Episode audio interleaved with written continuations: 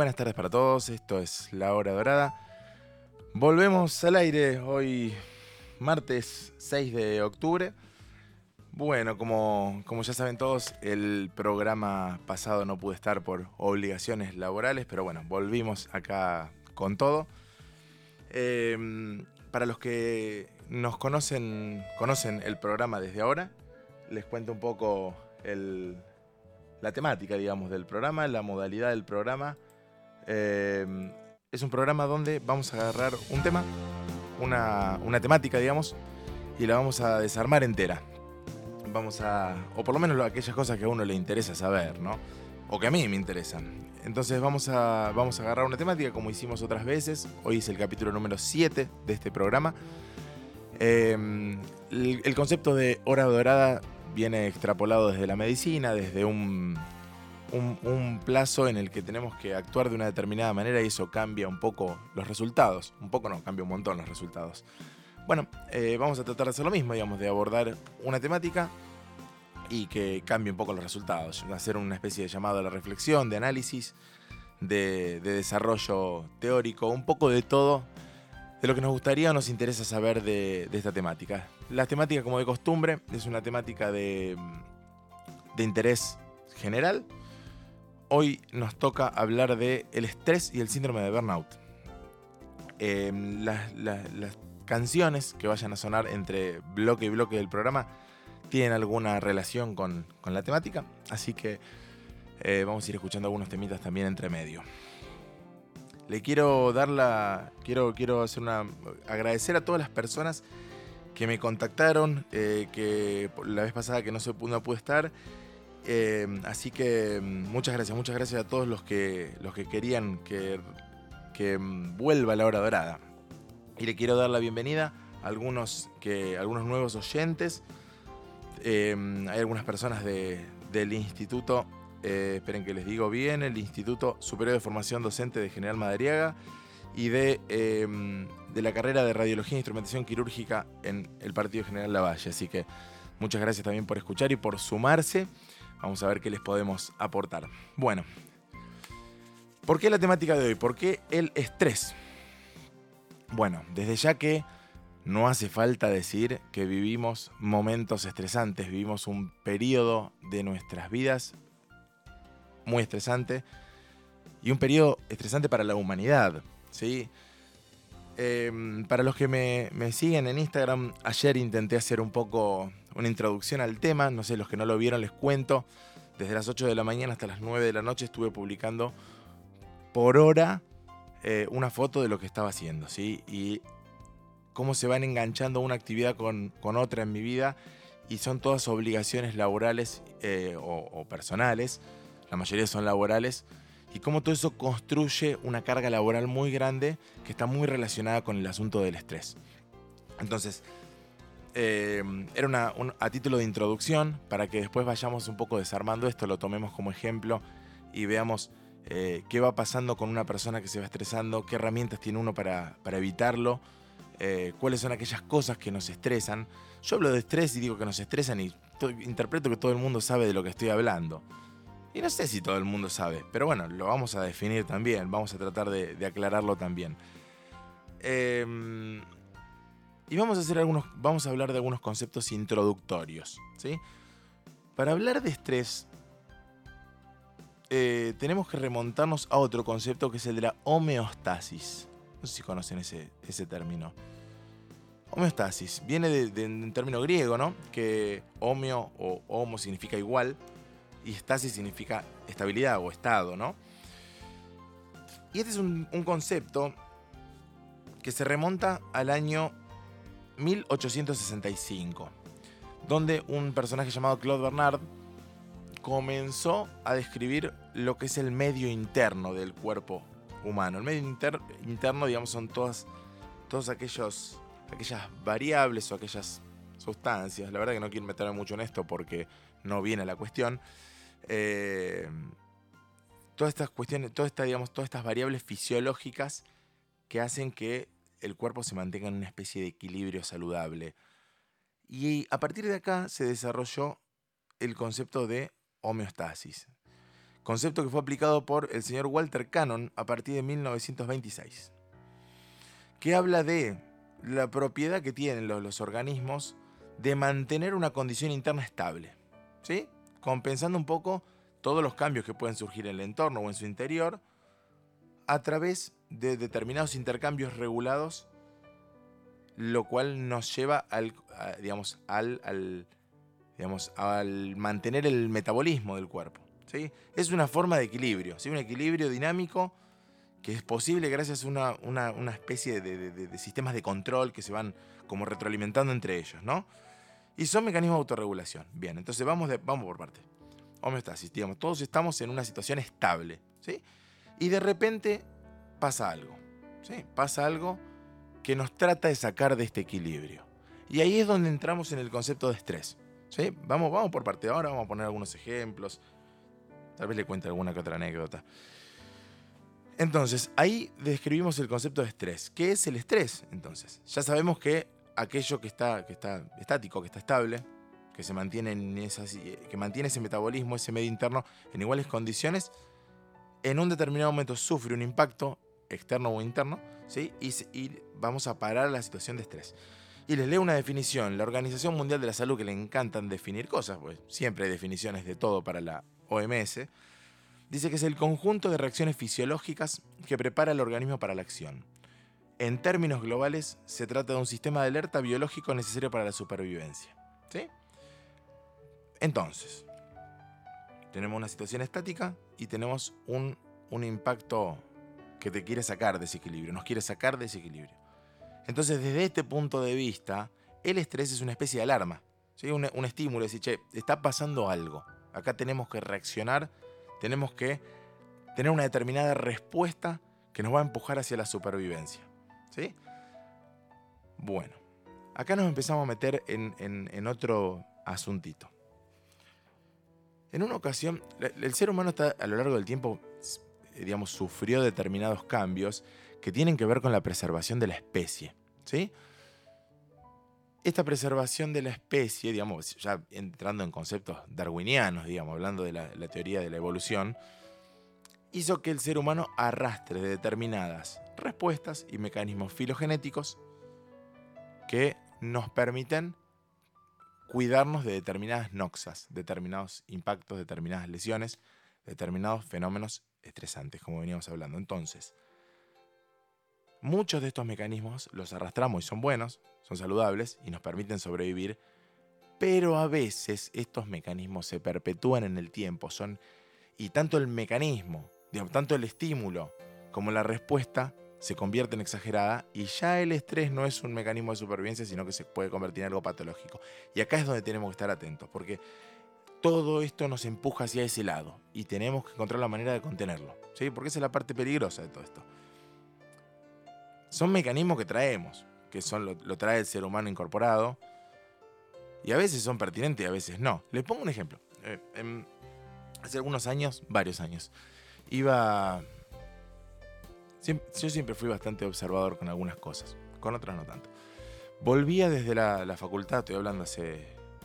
Esto habrá sido en el año 2005, 2006, por ahí hace un montón de años. Em, yo estaba en segundo tercer año de la, carrera de grado, estudiaba medicina, ya, ya tenía algunas ideas de, mecanismos, de, ya había hecho fisiología, entendía un poco cómo funcionaba el, cuerpo humano, digamos. Y de repente yo estaba sentado en el, colectivo mirando para afuera, ¿no? Eh, y en un determinado momento vi unas personas en la vereda, con un perro. El perro se asustó por algo, salió corriendo y cruzó delante del colectivo, con el riesgo de que el colectivo lo impacte, por supuesto. Y la persona que estaba con el perro, interpreté yo, o presupuse que podía ser la dueña, se hizo un gesto como que se agarró la cabeza. No pasó nada con el perro. Pero a mí lo que me llamó la atención fue el gesto de la señora. A todos les pasó alguna vez que estaba por pasar algo y en el, en el momento ese de, de, estrés agudo, después vamos a hablar del estrés agudo y crónico, uno se agarra la cabeza. ¿Alguien se preguntó por qué se agarra la cabeza? ¿Qué tiene que ver que se agarre la cabeza con el perro? ¿Qué iba a hacer agarrándose la cabeza? ¿Evitar que el, colectivo le pasara por arriba al perrito? No. Esto es una respuesta, digamos, que el ser humano la arrastra. Digamos, ante una situación de peligro uno protege los órganos vitales. Se agarra la cabeza y con las manos protege la cabeza y con los codos protege el tórax, los órganos vitales, ¿sí? el cerebro, los pulmones, el corazón. ¿Por qué hacemos esto? Porque en algún momento en la evolución de las especies, aquellos que no lo hacían recibían más impacto en esa zona y se morían más. Entonces, los que adoptaron este mecanismo sobrevivieron y esos, digamos, se van reproduciendo entre ellos y quedan aquellos que se saben proteger los órganos, los órganos vitales. Está claro, sí, sencillito. Por lo menos seguimos una línea deductiva estándar. Ahora, ¿qué pasa? ¿Para qué sirve hoy agarrarse la cabeza cuando le van a pisar el perro a uno? Para nada. Sirve si, estoy, soy yo el, que está en el lugar del perro. Pero de repente, haciendo un poco una analogía o extrapolando una cosa de la otra, hay algunos mecanismos que arrastramos los seres humanos que son pertinentes y otros que no. Entonces, el mundo va cambiando y nosotros nos tenemos que ir adaptando a ese mundo. Hoy en día, el mundo actual nos empuja a estresarnos. La dinámica actual, las responsabilidades, eh, el, aluvión de información que, recibimos de todos los lados, de, la televisión, de los medios, de las redes, eh, de todos lados. Entonces, todo nos empuja a encontrarnos con factores estresantes. Y si nosotros no hacemos algo para evolutivamente mejorar este fenómeno, va a impactar directamente en nuestra calidad y, en, digamos, no solo en la calidad, sino en la cantidad de vida, digamos. Que no controlemos este fenómeno va a hacer que vivamos menos y vivamos en peores condiciones. No los quiero aturdir tanto, tanto, tanto con datos. Vamos a escuchar un temita. De paso los invito a, algo. Eh, saben que tenemos la app de Kosovo Radio que la pueden descargar de todas las plataformas. Los invito a que a través de esa, de esa aplicación manden mensajes. Tiene un, lugarcito ahí que ponen mensaje, pueden enviarme el mensaje que ustedes quieran. Y vamos a establecer una especie de, consigna. ¿sí? Vayan pensando qué cosas son las que los estresan. Y yo tengo una tablita acá que la vamos a encarar en el próximo bloque, que habla de factores estresantes y que tiene una serie de puntajes, aunque no lo crean puntajes que nos dicen, eh, digamos, sumando esos puntajes, si alcanzamos un determinado valor, ya es medio peligroso. Mándenme qué cosas los estresan o qué cosas en su vida los estresaron mucho. Y yo les digo si es, si es mucho, si es poco. Tengo 43 puntitos acá, eh, que, cuyos puntajes van desde el 11 hasta el 100. Quisiera saber por qué no lo pusieron del 1 al 90 y empezaron a contar de 11, pero bueno, no importa. Eh, y yo les cuento después si se estresan mucho, se estresan poco y qué cosas podemos hacer. Temita para escuchar. Vamos a arrancar con eh, un tema que está relacionado por el contenido del tema, que habla de algunos, algunos fenómenos adaptativos, habla de, determinadas cosas que pasan y que nos pasan. Eh, es el tema Bittersweet Symphony de Verb. Lo escuchamos y ya seguimos con la hora dorada.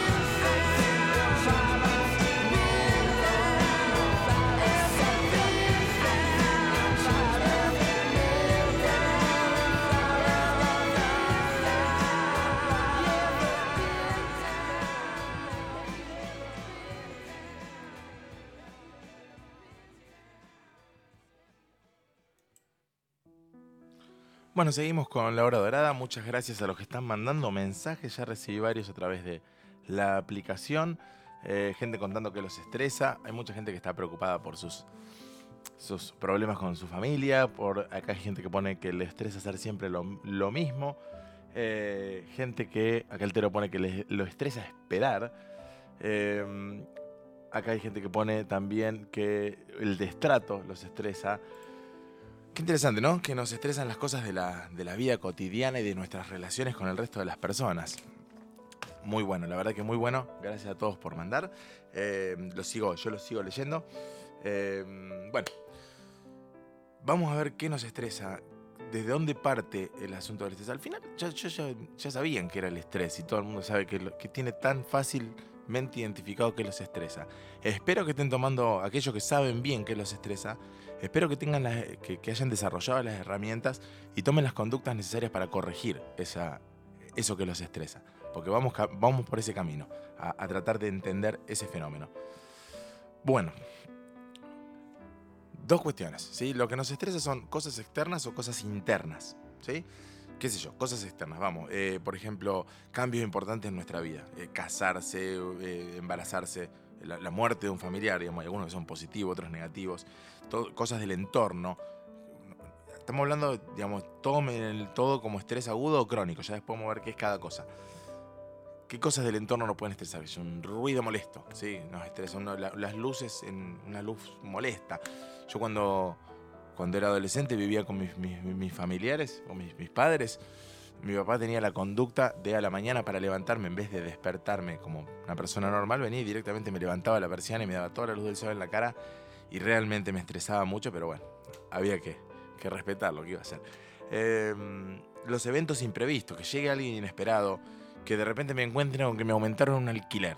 Eh, todas esas cosas nos estresan. Circunstancias en nuestro lugar de trabajo, ahí vamos a ir a parar después al burnout mucha carga de trabajo, cumplir con determinados plazos de entrega, tener un jefe pesado que me te cargosea todo el día o que es muy demandante. Algunos cambios sociales, si yo conocer personas nuevas. ¿Alguien tuvo alguna vez una, una cita ciega? Por ejemplo, a mí me reestresaría eso. No lo hice nunca, pero sería una cosa muy estresante. Em, y bueno, desde ya también los cambios en las relaciones familiares.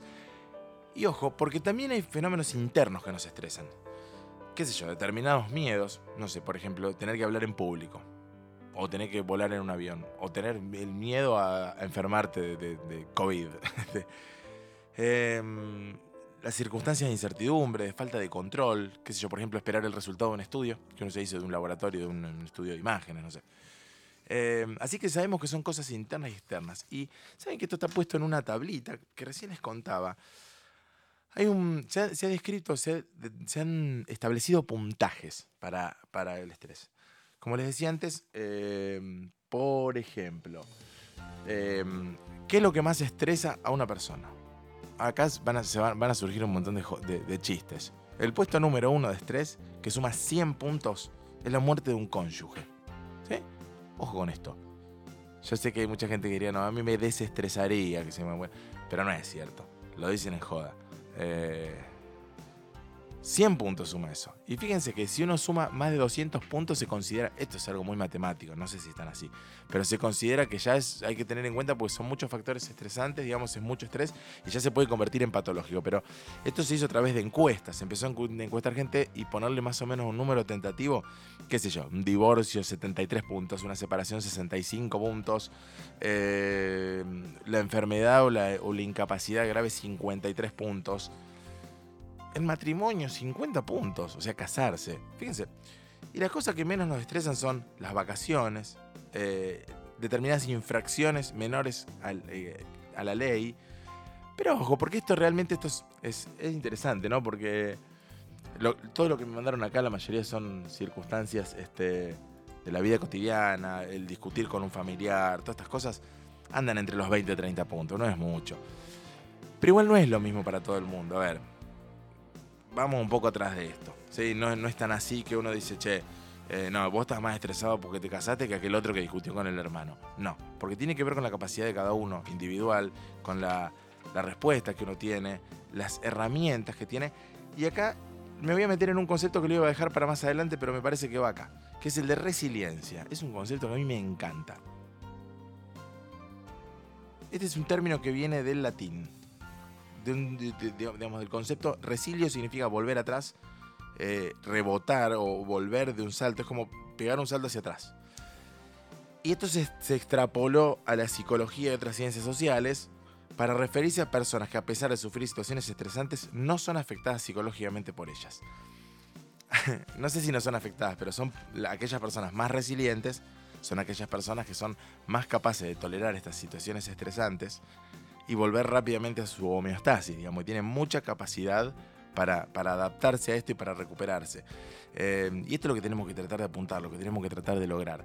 Entonces, ustedes saben si yo, por ejemplo, con todas las stories que yo puse ayer, yo estaba estresado en ese momento. Y la verdad que les diría que no tanto. ¿sí? Son un montón de cosas. Por ahí, un poco se cansa un poco. Y sí se estresa. Pero sin embargo, eh, yo estoy, estoy bastante acostumbrado a esta dinámica, ¿sí? Y no es que me la digo, ah, se, hace el resiliente. No, no me hago resiliente, me estreso y se me, el otro, he estado buscando el celular con la linterna del celular, de, lo, aturdido que estaba en algunos de estos últimos días. Pero sin embargo, eh, no significa que uno eh, no pueda desarrollar los mecanismos adaptativos para acomodarse a esto. Y la verdad que cada cual tiene derecho a estresarse por lo que se le ocurra. ¿sí? No, ninguna escala nos puede decir, che, no, aquello es peor que esto. Es raro eso.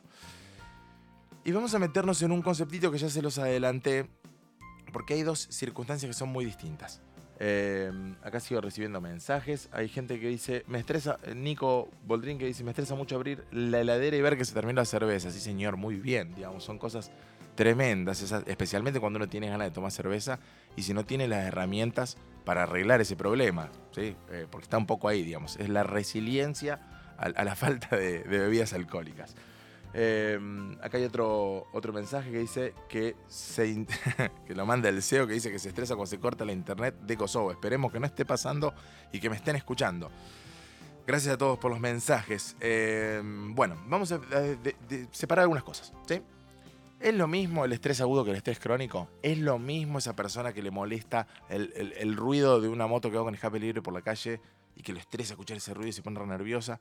Eh, que aquella persona que de repente eh, está todos los días expuesto a una carga laboral muy grande eh, y, está, y, digamos, y no, no lo puede tolerar, no lo puede sostener y lo angustia mucho, no es lo mismo. Claramente no es el mismo tipo de estrés. ¿Y por qué no es lo mismo?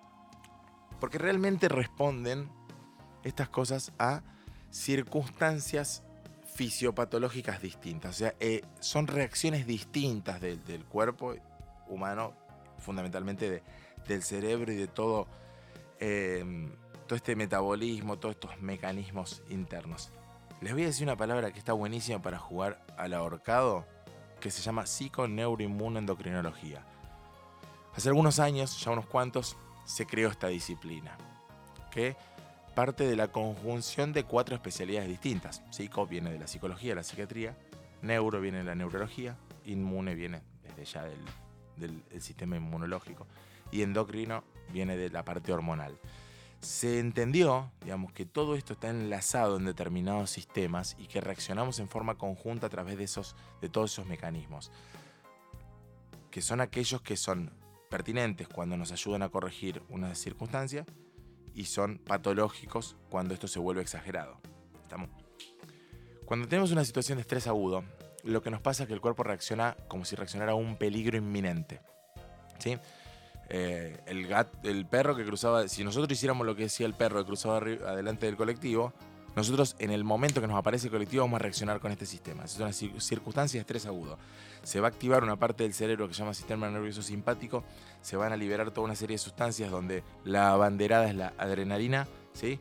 Y van a empezar a pasar un montón de cosas que lo que van a hacer es tratar de que el colectivo no me pase por arriba, ¿sí? Eh, ¿Qué significa esto? Se nos van a dilatar las pupilas, la famosa visión en túnel que se genera acá, vamos a producir menos saliva, se nos va a secar la boca, se van a dilatar los bronquios, va a aumentar la frecuencia cardíaca, eh, van a va a disminuir un poco la actividad de todos los órganos digestivos, digestivos perdón, eh, y van, todas estas cosas van a aumentar el flujo de sangre de los músculos, van a empezar a pasar un montón de cosas que nos van a generar lo que llama una respuesta de huida. ¿sí? Tratar de escapar, digamos, de que el colectivo no me, pase por arriba. Es la misma respuesta que tenía el, hombre de las cavernas cuando se lo quería comer un tigre, no sé. Eh, entonces, esta respuesta está diseñada para resolver este problema en forma inminente. ¿sí? Me está, riesgo de vida, tenemos que proteger el cuerpo. Lo mismo que hacíamos que nos tapábamos la cabeza y el tórax, bueno, ahora nos, nos permite correr y escaparnos del peligro. ¿sí? Ahora, cuando esto se perpetúa en el tiempo, ya como una forma de estrés más medido, más tranquilo, más sostenido en el tiempo, no como una situación de riesgo inminente, entran a jugar otros mecanismos donde aparece más esta disciplina que le decía la psicoinmunoneuroendocrinología, que si lo quieren decir sencillito con las siglas es PINE. Eh, más fácil, pero ya no sirve para el ahorcado. Así que acá se empiezan a activar otros mecanismos que lo que llevan es que a una parte del cerebro, no me quiero poner muy técnico, que es el hipotálamo, va a alargar una sustancia que se llama CRH, la CRH va a estimular la hipófisis, la hipófisis va a alargar otra cosa y todo un, mecanismo encadenado que lleva a que las glándulas que están arriba del riñón, que son las suprarrenales, produzcan una sustancia que es la vedette del estrés, que es el cortisol. El cortisol es un corticoide. Vieron que, los corticoides, bueno, el cuerpo produce corticoides y puede producir corticoides a altas dosis lo cual es muy bueno, digamos, para determinados mecanismos, para poder combatir, qué sé yo, determinadas infecciones, determinados traumatismos, un montón de cosas, pero si se sostiene en el tiempo tenemos problemas, ¿sí? porque ese mismo cortisol va a disminuir las defensas, nos va a aumentar el riesgo de tener infecciones, van a pasar un montón de cosas que van completamente en contra de nuestra homeostasis. Ya sabemos que hablamos con lo de homeostasis, ya lo aprendieron todos. Eh, entonces, acá es donde tenemos problemas, acá es donde tenemos problemas donde se nos escapa este mecanismo que nos, hace tener el cortisol ahí alto y dele y dele con el cortisol y ya empezamos a tener ciertos síntomas físicos, nos empiezan a pasar algunas, algunas cositas. Vamos a escuchar un tema más eh, y nos metemos un poquito más en el tema de síndrome de burnout que entra perfecto por el, por el camino del estrés crónico y del, estrés laboral. Eh, sigo recibiendo mensajes, a ver, a ver qué dice acá. Eh, la gente que mandó mensajes a la, app de Kosovo. Gracias por comunicarse, por supuesto. Tengo algunos mensajes en el celular que ahora voy a leer. Muy bien. Em, sí, acá hay gente que dice que le estresa la madre. Este, em, gente que está escuchando ahí del Instituto de Madriaga. Muchas gracias por escuchar. Y hablando de escuchar, vamos a escuchar una canción. Antes me, quedó un momentito de silencio porque tuve unos desperfectos técnicos.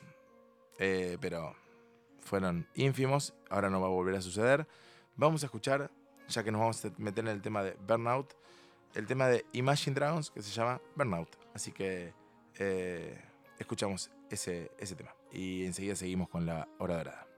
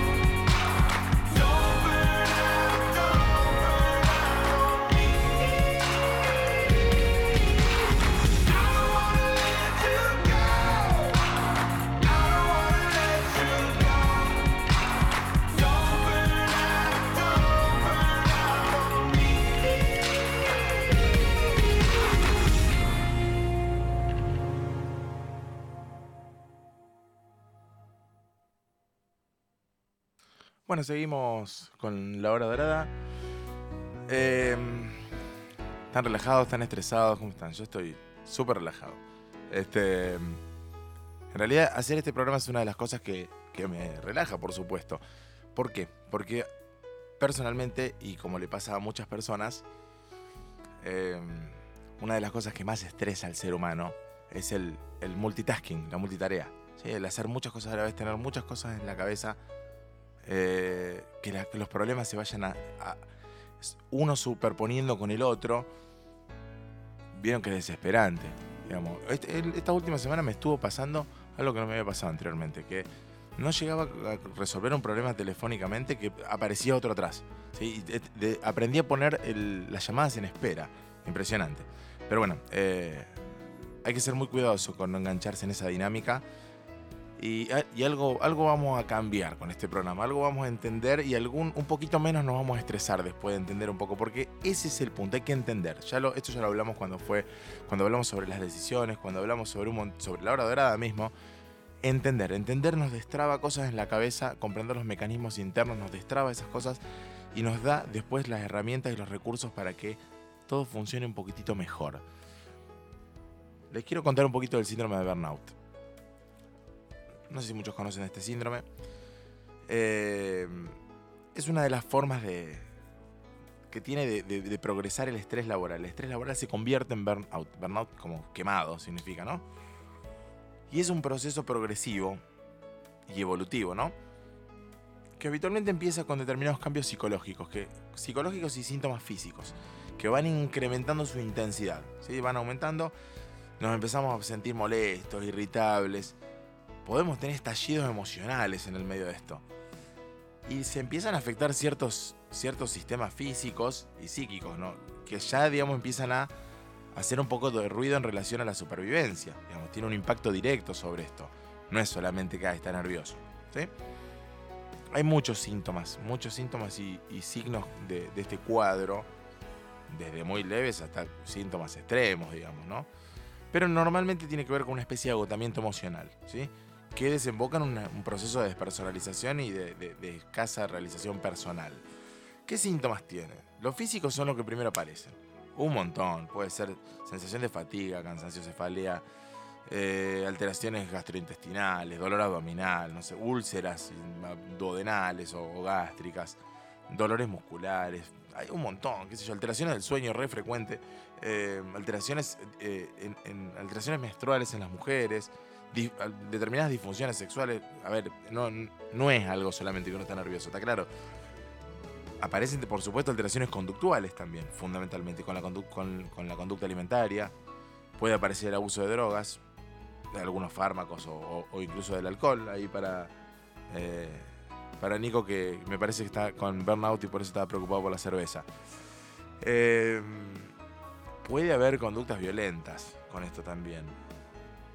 Hay un montón de, de cosas que suceden, que el, el tipo que tiene alteraciones conductuales por el burnout eh, busca excusas para no ir a trabajar, eh, desarrolla otras actividades donde, donde para tratar de limitar las horas que está en el trabajo, ni que hablar de las alteraciones emocionales, ansiedad, depresión, irrita- irritabilidad, falta de motivación, trastornos en la concentración, re importante eso, eh, el distanciamiento emocional, ¿sí? Así que este es el, digamos, el síndrome de burnout, que aparte aparece en los, años 80, ahí arranca la, historieta a través de dos investigadoras estadounidenses, Christina Maslach y Susan Jackson, que describen esto como un síndrome de estrés crónico que se manifiesta en las profesiones de servicios, atentí, caracterizadas por una atención intensa y prolongada a personas que están en una situación de necesidad de dependencia. Ojo con esto. De acá se desprende que las personas que tienen burnout son fundamentalmente los, agentes de salud, los médicos, las enfermeras, los profesores también a veces. Después el concepto igual creció, ¿sí? se extendió a otras profesiones que también requieren una gran demanda psicológica, por supuesto. Digamos, no lo podemos encasillar en eso. Hablamos otra vez de, como ya dije antes, hay una, especie de interacción entre la- las herramientas que uno tiene, la capacidad de- que tiene cada uno, la resiliencia que tiene cada uno y aquel factor estresante. Ahí está, el- en ese mismatch, en, esa, en ese desbalance, es donde las cosas no pueden volver a la homeostasis y se van para el lado del estrés. Eh, con lo cual, eh, lo del burnout probablemente puede afectar a cualquier persona que desempeñe alguna profesión que exija determinadas condiciones que no lo puede cumplir, que es un determinado compromiso. Las personas más propensas en general son aquellas personas muy autoexigentes, que tienen baja tolerancia al fracaso, que tienen necesidades de, excelencia, de perfección, de controlar todas las variables, y por, fundamentalmente las personas que tienen una especie de sentimiento de omnipotencia frente a estas tareas. Así que este es el, síndrome, el, tan conocido síndrome de burnout. Hay una escala, hay un, una escala, no, perdón, hay un, un cuestionario que lo pueden encontrar por todos lados, en internet, por todos lados, con una serie de preguntas que en general se contestan con sí y no, y que después el cuestionario nos arroja un resultado de decir, ¿tenés burnout? No tenés burnout. La verdad que es un concepto muy dinámico, es real. Hoy en día gran parte de la población de la, profesión médica, con todo lo que, y, y todos los adjuntos, no digo los médicos, los médicos, los enfermeros, los lo- todos, los camilleros, la gente de laboratorio, la gente de todos lados, eh, probablemente entre dentro de la categoría del burnout. La situación que estamos viviendo ha puesto a prueba a todo el mundo, a ver cuán resilientes son. Aguanten que les vamos a dar con el, con el látigo. Bueno, ahí estamos, aguantando. Eh, y la verdad que hemos tenido que desarrollar muchos mecanismos de, supervivencia. Y algunos venimos bastante bien, ¿sí? Pero no es fácil. Y esto ustedes llévenlo al terreno que ustedes quieran. Eh, vamos un poco arrimándonos al final. Hay algunas estrategias que podemos hacer. Esto, esto me, me interesa remarcarlo bastante. Hasta acá me pueden decir, che, me hablaste del estrés, me hablaste de la homeostasis, me, me- me- me dijiste mil cosas que a mí me pasan todas y en cualquier momento camino por las paredes. Pero ¿qué hacemos para controlar esto? Porque algo tenemos que hacer. Si no nos lleva puesto esto. Nos lleva puesto y nos enfermamos, está claro. Eso ya creo que está claro. Entonces, ¿qué estrategias podemos establecer para controlar esto? Hay determinadas estrategias que podemos, eh, podemos apuntarlas a corregir los fenómenos externos que nos estresan y otras tantas. Ah, salió una, una música relajada atrás, viene muy bien para el momento. Y otras tantas para corregir aquellos eh, factores estresantes internos. Les puedo decir lo que dice por todos lados. ¿Qué factor? La dieta saludable, la actividad física, dormir, pedir ayuda, por supuesto, tratar de utilizar el humor como recurso, resolver los problemas, digamos, y aquellos problemas que no nos corresponden, no resolverlos, digamos. Yo siempre pongo un ejemplo. Cuando estaba en la residencia había un, el, jefe de, la terapia intensiva, siempre hablaba del concepto de largar la banana. No me equivoqué, es, largar la banana. ¿A qué se refería? Esto creo que puede ser algo muy interesante para ponerlo en práctica. Se refería al método a través del cual cazan a los monos en la India. ¿Saben, ¿Saben cómo cazan a los monos en la India? Les ponen una caja con un agujero en la caja, meten una banana dentro de la caja. Entonces el mono llega, ve la caja, ve la banana adentro, mete la mano, agarra la banana y cuando quiere sacar la mano, no la puede sacar. Claro que no la puede sacar porque tiene la banana en la mano. Entonces la banana no pasa por el agujero, por ende no puede sacar la mano. Y el mono se empeña tanto en no largarla la banana, que viene y lo agarran, así de fácil lo cazan. Entonces, ojo con esto. Hay que saber cuándo largar la banana, porque si no es a uno a quien lo cazan. No insistir con la banana esa. Digamos, si por acá no va, muchachos, abandonemos este barco y peleemos, una, peleemos por una banana que podamos sacar. Porque realmente eh, uno a veces se empeña en un montón de cosas y o por la falta de recursos o por la falta de un montón de variables o de, factores que, que, que dan vuelta alrededor de eso, no se obtiene el resultado que uno quiere. Y a veces es imposible llegar a eso. No con esto estoy queriendo alentar, digamos, que abandonemos todo esfuerzo y no peleemos por nada. Pero peleemos por aquello que podemos ganar, ¿sí? Y, para, para hacer eso, uno tiene que realmente conocer qué herramientas tiene, conocer el escenario en el que está.